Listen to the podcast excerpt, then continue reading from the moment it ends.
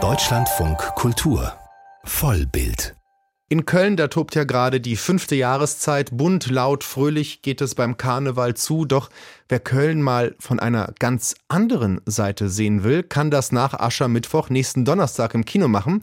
Denn dann kommt Schock auf unsere Leinwände. Schock ist ein düsterer, ja dunkler Thriller, der in der Kölner Unterwelt spielt. Und Dennis Moschito spielt darin Bruno, einen Arzt, der seine Approbation verloren hat und deshalb illegal arbeitet im Rotlichtmilieu unter Drogendealern, Prostituierten, Illegalen und Gangstern.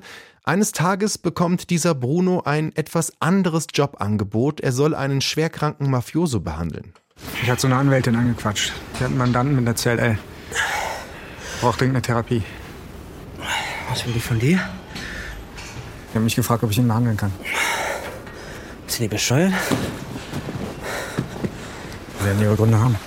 Ja, dieser italienische Mafioso hatte seine Gründe. Er ist an Leukämie erkrankt und das dürfen seine Gegner nicht erfahren. Bruno zögert zunächst, beginnt aber dann die Behandlung. Wenn Sie irgendwas merken, se qualcosa, dimmi. Se c'è qualcosa, dimmelo. Se c'è qualcosa, dimmelo. Bravo. Okay? Bravo, bene. Perfetto. Schock ist der erste gemeinsame Film von Schauspieler Dennis Moschito und Daniel Rakete Siegel, die versuchen damit ein ja neonlicht durchflutetes Gangsterkino auf die Beine zu stellen, das immer wieder an die Filme des dänischen Kultregisseurs Niklas Winding Refn erinnert. Ich konnte mit dem Regie-Team sprechen und habe sie nach ihrer Zusammenarbeit gefragt. Ihre Freundschaft begann beim Dreh der ZDF-Serie Im Knast. Aber wie wird aus einer Freundschaft ein Regieduo? Das hatte in erster Linie damit zu tun, dass wir, als wir dann gemeinsam gearbeitet haben, festgestellt haben, dass wir da große Freude dran haben, dass wir ähnliche Interessen haben. Daniel hatte große Lust, einen Kinofilm zu machen und ich hatte große Lust, mir den ganzen Apparat mal von der anderen Seite aus anzusehen und das war die ideale Gelegenheit dazu. Ja, total. Ich sag's mal so, ne? Das war meine erste Serie. Dennis hat schon auch für mich total viele prägende Filme gemacht. Deswegen kamen wir da ein bisschen asynchron erstmal zueinander, so was, was Erfahrungsschatz angeht. Ich hatte studiert an zwei Filmhochschulen und so. Also ein paar Jahre war ich da auch schon drin in dem Thema. Aber dadurch hat sich da auch sehr was geprägt, bei mir, ganz individuell würde ich sagen. So, ne? Ich habe so gemerkt, ah, okay, das ist nicht quasi nur ein Job, das ist nicht etwas, wo man mit handwerklich gelerntem Kram arbeiten muss, so, weil ich war da vielleicht auch sehr in der Suche, so, was ist das eigentlich, Regie zu machen? Also, ne, was ist daran Kunst, was ist Handwerk, was ist dazwischen und so. Und am Ende habe ich so ein bisschen gemerkt, ah, okay, es ist halt tatsächlich auch Freundschaft so. Man braucht schon auch Kollaborateure, man macht es nicht alleine. Das ist da so eine sehr intensive Erfahrung gewesen, weil wir halt auch während des Drehs eigentlich wirklich fast jeden Abend zusammengesessen haben und gegessen, gelebt, aber auch über die Arbeit geredet haben. Das ist so Privat und Beruf sehr verschmolzen. Mhm. Und dann einen Film zu machen, äh, liegt so ein bisschen in der Natur der Sache, wenn man so im Film-Fernsehbereich arbeitet, dass man das irgendwann mal will, so. Und äh, wir haben uns halt eigentlich auch sehr intensiv dazu entschieden zu sagen, wir machen das jetzt auch nicht aus irgendeinem so ökonomischen Druck heraus, mhm. sondern wir machen einen Film, auf den wir Bock haben. Was wir selber gerne Was wir selber gerne sehen, sehen. wollen. Wir mhm. wollen auch etwas machen, wo man sich so ein bisschen, wo man herausfinden kann, so können wir das wirklich? Und das hat sich auf jeden Fall für uns beide sprechen, hat sich da total bestätigt. Total, so. ja. Das haben wir da sehr gefunden. So. Aber war das jetzt so, dass die Geschichte über Bruno, diesen Arzt, der kein Arzt mehr sein darf, der dann im Gangstermilieu praktiziert, dass die Idee dieser Geschichte schon in ihrem Schreibtisch lag? Oder ist es eher so, und ich glaube, ich vermute, dass das eher so war, das, was die Amerikaner so Spitballing nennen, dass sich zwei oder mehrere zusammensetzen und dann wird was an die Wand geworfen, hey, in die Richtung, nee, doch lieber in die Richtung. Wie entstand Schock, die Geschichte? Ja, da vermuten Sie sehr richtig. Also wir haben uns über ein Jahr tatsächlich jeden Tag getroffen und haben einfach nur geredet, ohne auch Sachen festzuhalten. Wir haben nichts aufgeschrieben. Wir haben einfach nur sehr viel auch darüber geredet, was wir nicht machen wollen. Wir haben darüber geredet, wie man Teams baut. Das war wahnsinnig wichtig und hilfreich auch dann im Prozess. Auch wenn man Regie führt, man ist ja so ein bisschen Chef natürlich in der Situation ist die Frage, was für ein Chef will man sein? So, ne? Wie will man die Leute mit ins Boot holen? Und was die Geschichte angeht, es kam irgendwann natürlich, wir würden gerne Genre machen, da haben wir lange darüber geredet, ist das Gang Gangster-Genre wirklich etwas, das uns interessiert? Und wir haben sehr früh gemerkt, eigentlich interessiert uns das nicht so sehr, aber es gibt Aspekte, die wir einbauen können, damit es für uns interessant wird. Und dann kam dann irgendwann halt diese Idee eines Arztes, ein Arzt, der so ein bisschen zwischen den Welten die Seiten wechselt, wenn man so will. Und das hat uns ausreichend interessiert, dass wir über die Zeit drangeblieben sind. Und dann hat das eine zum anderen geführt. Das war auch ein sehr assoziativer Prozess. Wir haben auch zugelassen, dass die Geschichte atmen kann, sich entwickeln kann und haben selbst auch dabei zugeschaut, wohin geht das eigentlich? Sind wir damit glücklich? Wie interpretieren wir das, was wir da gerade aufgeschrieben haben? Es war ein sehr fließender Prozess. Vieles hat aufeinander aufgebaut. Die Geschichte hat sich eigentlich erst im Schnitt vervollständigt. Genau. Ne? So. Wir haben ja irgendwie so ein Kind in die Grundschule gebracht gefühlt, so mit diesem Projekt so. Da ist einfach so viel Zeug gewesen. Das ist etwas, was irgendwann, glaube ich, auch zu so einem Flow geführt hat, wo wir einfach irgendwie so ein Gefühl hatten. Und so eine Art des Filmemachens wird in Deutschland unterstützt, weil ich weiß, dass in Frankreich Freunde machen Filme, das hat Tradition, das geht da über 60 Jahre. In Deutschland kommt mir das immer so vor, das Drehbuch muss safe sein, es muss am ersten Tag schon den ersten Geldgeber überzeugt haben und dann muss das auch, was auf Seite 80 steht, genauso in Minute 80 passieren. Hier höre ich eine Freiheit, die ehrlich gesagt ich beim deutschen Kino drehen, ich, ich spreche jetzt konkret vom Kino, nicht vermute. Liegt es daran, dass man sie beide kannte? Haben sie wen bestochen? Diese Frage ist absolut valide. Die Antwort ist, man muss es einfach verdammt nochmal machen. Das ist die Angst vor der Angst, dass irgendwer etwas nicht mögen könnte. Davon kann man auch wieder Angst haben. Das ist so ein Leer, das ist so ein Zwiebelsystem aus Ängsten, dass man sich auch selber irgendwie, dass wir uns als Branche endlich mal verdammt nochmal wirklich abwischen können. So, es ist einfach, der Film hatte nicht viel Budget. Leute haben Angst, Ökonomisierung. Wie kriegt man das mit, äh, damit auch noch zusammen, dass man das Team nicht schleifen muss und sich selber nicht in eine komplette Ausbildung Verantwortung reinbegeben muss, dass man irgendwie nicht erst seine Schauspieler in, am, am Drehtag selber trifft, wenn man keine Zeit hat, mal kurz miteinander irgendwie mal einen Kaffee trinken zu gehen. Das sind alles die Probleme. Die Probleme werden, glaube ich, es gibt eine, eine Perspektive, dass es sich ändert. So, ja. Es gibt ein Bedürfnis, dass es sich ändert. Ich sag's mal so. Die Budgets werden nicht zwingend größer, aber wie kann man damit umgehen? Das ist eben der, auch ein Kern unseres Jobs als Geschichtenerzähler und Erzählerinnen, dass wir halt in der Lage sind, irgendwie unsere Geschichte auf den Weg zu bringen und nicht einfach nur ein Korsett aus, äh, wie macht man es, äh, seit 30 Jahren einfach nur einzuhalten und mal nach Zahlen zu machen. Es ist dennoch wahr. Also es gibt diese Angst und wir sind da auch mit angeeckt. Also wir hatten ein Drehbuch, das sehr offen war. Wir haben überhaupt keinen Wert darauf gelegt, auf eine Lesbarkeit wie in einem Roman. Das passiert halt auch recht häufig, weil zu Recht, also ich meine, man muss Menschen überzeugen, die einem Geld geben und, und die wollen etwas lesen, was sie interessiert. Die Geschichte muss funktionieren und, und das muss mit ganz wenig Worten funktionieren. Und, und das hat schon Leute abgeschreckt. Wenn da nicht drinsteht, er ist sympathisch, kann sich niemand vorstellen, dass, wenn es jemand spielt, dass da eine Figur sympathisch wird. So. Ähm, damit hatten wir natürlich auch zu kämpfen. Ich glaube, unser großes Glück war halt eben auch, dass der Film so ein bisschen, du hast es mal so schön gesagt, unter dem Radar. Wir sind so ein bisschen unter dem Radar geflogen mit dem Film.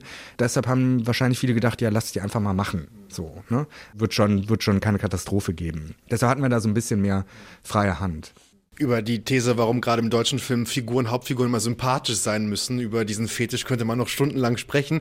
Aber kommen wir zu Bruno, der anders ist vielleicht auch eine Art von Leerstelle ist, was ihn auch so spannend macht und auch ein sehr mh, mm, eine interessante Figur für einen Kriminalfilm, weil er ist ja kein Gangster. Die meisten Figuren in Gangsterfilmen sind Gangster. Er ist ein Arzt, der eigentlich praktizieren wollen würde, aber dadurch, dass er das nicht mehr kann, macht er das halt im ja, Prostituiertenmilieu, im Kriminalmilieu.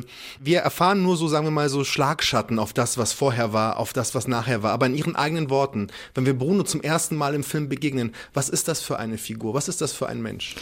Ich würde das ungerne beantworten, weil ich glaube, darum geht's. Also jeder soll da etwas selber sehen ich weiß es bis heute nicht so richtig, wer, wer Bruno ist. Und ich glaube, das ist so ein bisschen das, was wir wollten. Wir wollten, dass, dass der rätselhaft bleibt. Leute sagen, das ist jemand, der eine sehr hohe Moral hat, der eine sehr moralische äh, Person ist. Ich würde das nicht so sehen. Ich würde sogar sagen, dass das eine sehr unmoralische ein sehr unmoralischer Mensch ist. Das ist, glaube ich, so ein bisschen der Clou an dieser Figur, dass wir so wenig über sie mitbekommen und dass jeder sich selbst da irgendwie reinlegen kann.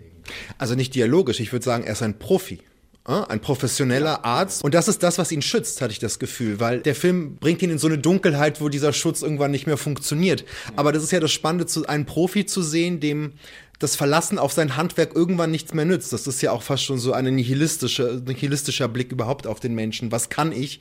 Und wenn ich wenn es hart auf hart kommt, hilft mir dann gar nichts. Das ist ein sehr düsterer Blick auch auf den Menschen. Ja, ganz genau. Schön beobachtet. Es ist ein bisschen auch unsere Intention gewesen, äh, zu sagen, okay, Kompetenz alleine ist nicht die Lösung. Wir haben die Tendenz generell zu glauben, man muss das irgendwie nur kompetent handeln und dann funktioniert das. Ich glaube, es gibt wahnsinnig viel Kompetenz auf der Welt, aber, aber man kann halt nicht überblicken, was die Konsequenzen sind. Also wenn man in irgendein System reingreift und, und da hier und da was verdreht und wahnsinnig kompetent weiß, wie das funktioniert, hat man keine Ahnung, wie die, wie die Ripple-Effekte sind. Und das ist ein bisschen Brunos Problem. Der kann, da er halt eben nicht sehen kann, was im Hintergrund passiert, da es ihn irgendwie auch gar nicht wirklich interessiert, setzt er da was in Gang, was er nicht mehr kontrollieren kann.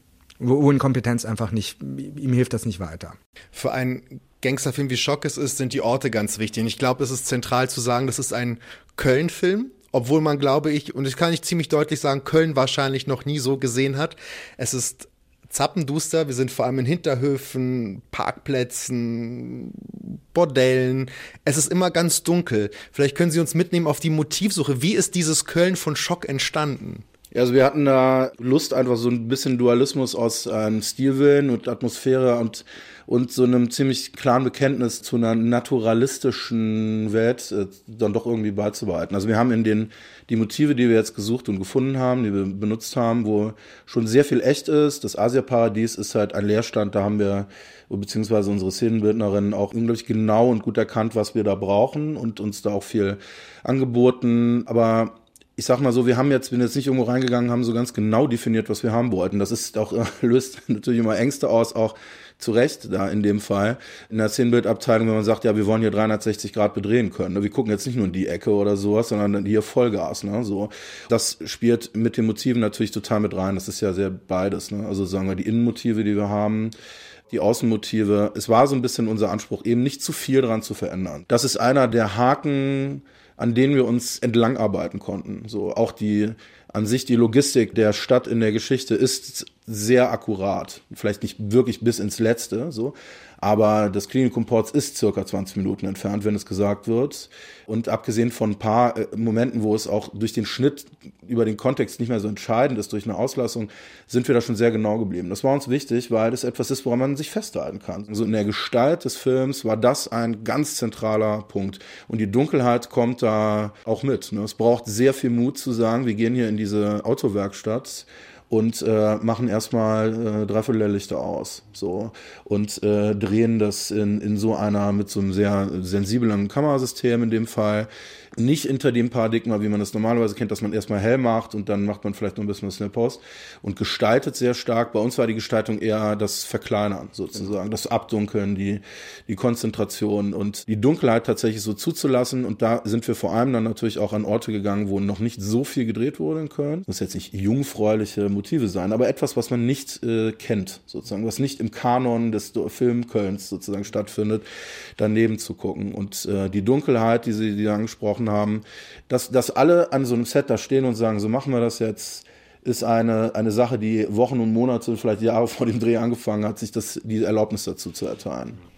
Aber wenn Sie den, den logistischen Aufwand so plastisch schildern, wie ist das? Ist das eine Art von Film, wo die Logistik und Technik dann so präsent ist, dass der Raum für die Schauspieler begrenzt ist? Sie spielen ja die Hauptrolle des Moschito, das sollte man ja vielleicht an dieser Stelle sagen, ähm, und sind auch Regisseur. Also wie war das, wie Sie auch mit Ihren Kolleginnen und Kollegen umgegangen sind? War schon klar, ey, die Technik, das wird jetzt auch alles im Dunkeln sein. Habt eure Rolle parat oder gibt es da auch Freiheiten? Genau, also auch das ist etwas, über das wir sehr lange geredet haben. Mir ist es als ja, Schauspieler, der ich ja eigentlich bin, enorm wichtig, dass ich dann auch allen Schauspielern und Schauspielerinnen in, in meinem, in unserem Film äh, alle Freiheiten gebe, ähm, die ich mir selber gerne wünsche. Also wir haben halt immer geschaut, dass die Technik, also die ist wichtig gewesen, aber, aber im Kern ist natürlich das Spiel das Wichtigste. Also wir haben allen Leuten Freiheiten gegeben, selber zu entscheiden, wie sie aussehen. Jeder konnte sich einbringen. Wenn man die Leute in die Verantwortung holt, entwickelt, wenn man, wenn man den Verantwortung übergibt, also dann, dann fangen die an, plötzlich Ideen zu haben. Und das haben wir umarmt. Also wir waren niemals, wir haben niemals da gestanden und Leuten gesagt, so und so sollt ihr das machen. Und das haben wir bei den Schauspielern auch nicht gemacht. Wiederum auch ein Vorteil aus dieser 360 Grad bespielbaren Grundsituation ist, dass man eben nicht sagt, uh, wir können eigentlich nur hier an der Wand drehen. Ja, so. ja, ja. Ich meine, wir hatten ursprünglich auch mal vor zu sagen, okay, wir schreiben Dialoge auf, aber die sind gar nicht so wichtig am Ende. So, aber dann haben wir halt gemerkt, doch, es ist schon wichtig. Es ist wichtig, etwas zu haben, an dem man sich festhalten kann. Wir wollten keinen Improfilm machen. Aber es gab immer die Möglichkeit, da auszubrechen. Und es gab auch immer Situationen, wo Leute, wo Leute ausgebrochen sind und ihren Kram gemacht haben. Und wenn das gut war, wenn wir alle der Meinung waren, dass das gut ist, dann sind wir halt den Weg gegangen. Das so in Balance zu kriegen, ist, glaube ich, schon etwas, wo wir eine Sensibilität vorher für hatten. Während des Drehs wird das dann manchmal schwieriger und danach wird es wieder deutlicher. Also es ist eher so etwas, wo ich glaube, dass wir beim nächsten Projekt da dass wir da irgendwie noch besser werden können, dass es wirklich so, also es in irgendwie so eine, eine Art von Balance Einklang zu kriegen ich glaube, wir haben da beim Film jetzt auch irgendwie so das Bestmögliche rausgeholt. Aber gerade bei solchen Sachen, da muss etwas zurücktreten hinter das Schauspiel. Genau, so. und, aber äh, es muss Generell. immer irgendetwas zurücktreten. Also, na, entweder das, also am Ende, man findet da nie ein Equilibrium. So, ich glaube, mhm. die Balance, von der du da sprichst, das ist, genau, das verschiebt sich halt immer. So, ne? Ja, das, das ist aber etwas, was man nicht vergessen darf. Das kann man nicht erreichen, glaube ich. Das ist eher wirklich eher so ein Idealbild, an dem man halt äh, nicht aufhört, daran zu arbeiten, das zu überprüfen. Und äh, letzten Endes, vielleicht jetzt als kleine, kleine Sache, so, wir haben nicht aufgelöst. Ne? Wir haben uns nämlich nicht vorher hingesetzt und Storyboards gemalt und genau Frames gemalt und gesagt, hier bewegt sich die Kamera genau dahin, sondern wir haben darüber geredet, was wollen wir da drin erzählen. Das ist dann sicherlich auch ein großer Vorteil, wenn man eben einen Film fürs Kino macht, dass man äh, die paar Minuten Zeit hat, eine Probe zu machen, mhm. so und äh, herauszufinden, was man da wirklich macht und dann darauf basierend äh, äh, seinem Impuls folgen kann. Und da zitiere ich nochmal einmal kurz unseren, unseren lieben Paul, den Paul Pieck, der die Kamera gemacht hat. Äh, der hat so ein bisschen, äh, sein Mantra war, wir kommen hier alle zusammen, haben also unsere Erfahrungen, Kino, Fernsehen, Werbung, dies, das, viel Erfahrung, wenig Erfahrung. Wir kommen hier alle zusammen, um gemeinsam loszulassen. Das hat viel bedeutet, so in der Zeit. Ich wollte noch mal äh, über die Lust am Genre sprechen, dass die ja Deutschland in Kinderschuhen steckt, wobei man sagen könnte, das deutsche Kino hat in den 20er Jahren den Vampirfilm erfunden, den Science-Fiction-Film erfunden, also es ist ja hier irgendwo kodiert. Äh, was prägt Sie mehr jetzt auch als, als Filmeschauende? Das amerikanische Genre-Kino, sagen wir mal, wo wir schon in der Naheinstellung sehen, wie die Kugel durch den Kopf geht, oder ist es mehr die europäische Variante, wo die, der Blutfleck an der Wand schon reicht, um zu zeigen, hier ist was passiert? Auch im Hinblick auf Schock, der beides in sich so ein Amalgam ist letztendlich, aber vom Gefühl her dachte ich mir, ist es vielleicht doch eher eine Art europäisches Genre-Kino. Würde ich auch so sehen. Also ich, ich meine, ich bin genauso mit amerikanischem Genre-Kino groß geworden wie alle Menschen aus meiner Generation. Natürlich Scarface, die ganzen ähm, Tarantino-Filme, ähm, ähm, das fand ich alles toll. Und deshalb spürt man sowas vielleicht auch in Schock. Aber Schock ist halt eben ein deutscher Film, ein europäischer Film und deshalb ist das, glaube ich, so da, da wollen wir auch sein mit dem Film. Also wenn, es wird immer oft über, über Vorbilder gesprochen, was, was hatte man da so, wenn, dann würde ich am ehesten sagen, geht das natürlich in so eine skandinavische Richtung. Also Filme, die frühen Filme von, von Nikolaus Winding Reffen zum Beispiel, die, die wir beide sehr mögen. So, ähm, deshalb, also ich meine, im Grunde genommen sagen sie es ja, es ist, äh, es ist eine, eine Mischung aus, aus beidem. Aber im Kern, das amerikanische Genre-Kino würde ich sagen, heute interessiert mich weniger mit der Zeit. Als Sie gerade meinten, europäische äh, Gangsterfilm, dachte ich, ah klar, Lucio Fulci, äh, da wird die Hand abgesägt, ach, ach nee, das ist der Blutfleck an der Wand. Weil das ist auch, das, weil es gibt so viel, unterschiedliche Identitäten, ne? so, und dann doch auch unterschiedliche Gesichter, wenn man, weil wenn man Genrefilm sagt, was heißt das eigentlich? Ne? Ich glaube, das, worauf wir halt Bock hatten, und das äh, spürt man hoffentlich auch so ein bisschen am Ende, weil man kann natürlich, wenn man sehr spitzfindig ist, kann man auch sagen, oh, und jetzt auf einmal ist es eine Rachegeschichte. Aber das, was eben schön ist, ist tatsächlich auch so ein Bekenntnis sage ich mal. Das hat jetzt so eine, so eine religiöse Komponente schon fast. Ne? Aber sich ein bisschen dazu bekennen, dass man sagt, wir machen einen Genrefilm und im Western brauchst du das Pferd und hier brauchst du irgendwas anderes. So, ne? Und was ist das? Und das so ein bisschen rauszufinden und zu spüren und äh, da auch eine Lust dran zu entwickeln, das dann zu machen und Gewalt anzuwenden als Gewalt und nicht nur als Parabeln irgendwie etwas draus zu machen, sondern Gewalt auch als Gewalt darzustellen. Das ist etwas, worauf wir einfach Lust hatten. Und beim nächsten Film haben wir vielleicht auf was anderes Lust. Aber das ist eben das, was für mich dann Genre ist, eben zu definieren, was machen wir. Und da eine gewisse Gnadenlosigkeit zu entwickeln. Das auch von den Zuschauern und Zuschauerinnen zu fordern. Wie gnadenlos Schock ist, das kann man dann Donnerstag in den deutschen Kinos sehen. Wir hörten die beiden Regisseure Dennis Moschito und Daniel Rakete.